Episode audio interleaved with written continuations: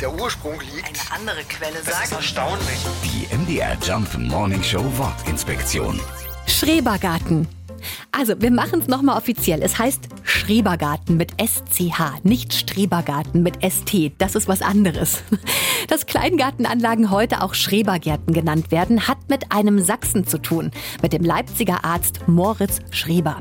Der hatte Mitte des 19. Jahrhunderts eigentlich die Idee, kindgerechte Spielplätze aufzubauen, aber erst nach seinem Tod konnte der erste Turn- und Spielplatz in Leipzig eröffnet werden. Zu Ehren von Schreber Schreberplatz genannt. Kurze Zeit später wurden am Schreberplatz kleine Beete angelegt, die dafür gedacht waren, die Kinder an Gartenarbeit heranzuführen. Daraus sind dann schnell Familiengärten geworden, die einfach Schrebergärten genannt wurden.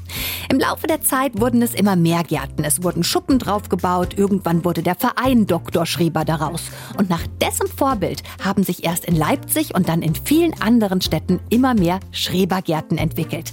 Die Urgärten stehen mittlerweile unter Denkmalschutz und sind in Leipzig immer noch vorhanden. Die MDR Jump Wortinspektion. Jeden Morgen in der MDR Job Morning Show mit Sarah von Neuburg und Lars Christian Kade. Und jederzeit in der ARD Audiothek.